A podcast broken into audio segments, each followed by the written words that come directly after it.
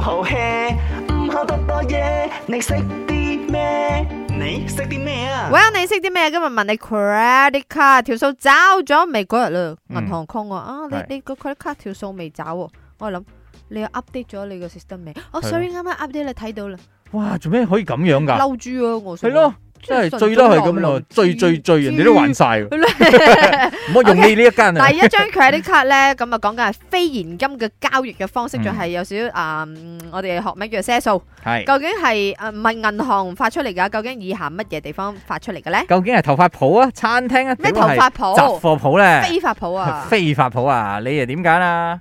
嘢，阿潤姐，credit card 嘅 interest 啊，一年好似十五啊十八巴先㗎，唔好搞笑啊！哦，冇搞笑， 佢冇講答佢案唔，講。佢叫你 唔好搞笑啊！主持人你好，呃，你识的咩啊？我觉得是杂货店哦，因为杂货店，呃，我们买东西如果要签账的话，他们是用一张卡片来记录下来嘛，然后之后才来还，所以应该是是呃 credit card 应该是杂货店所以真相只有一個，揀咩咗啊？我揀 C 啊！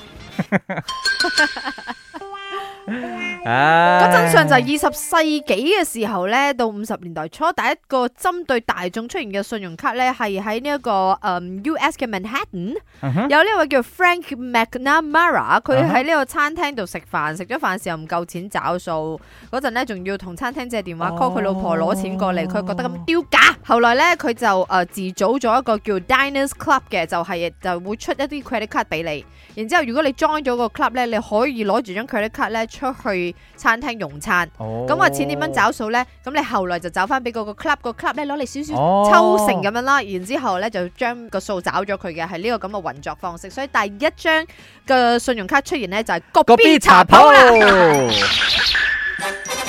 耶！恭喜晒阿明，今日星期一啊沉船啦！係咯，所以頭先佢講個咗，必你唔好茶鋪搞笑啊，十五個 percent，我唔知呢一個 club 係咪收十五個 percent 啊啦，所以佢有生意頭腦啊，係咯，係咪？你咪開個 B 茶 鋪嘅，你識啲咩啊？唔好 hea，唔好多多嘢。你識啲咩？你識啲咩啊？